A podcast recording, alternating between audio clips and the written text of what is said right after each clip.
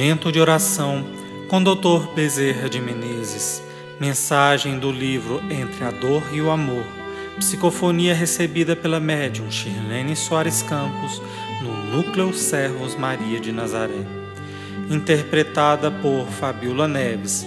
Música executada pelo violonista Ranieri Guimarães.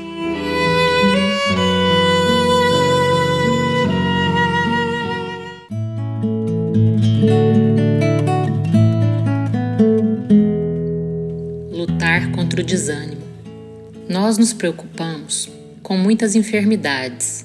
Lutas e lutas são travadas contra doenças que trazem grandes sofrimentos. No entanto, mais do que todas as enfermidades, o desânimo tem levado criaturas e criaturas a desencarnarem prematuramente, ou se anularem na sociedade, ou superlotarem casas de repouso psiquiátrico.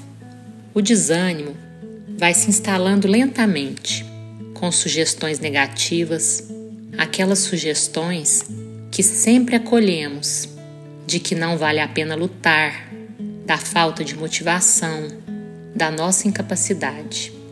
Essas sugestões vão se instalando na alma e começa um processo devorador devorador de energias, devorador de possibilidades evolutivas.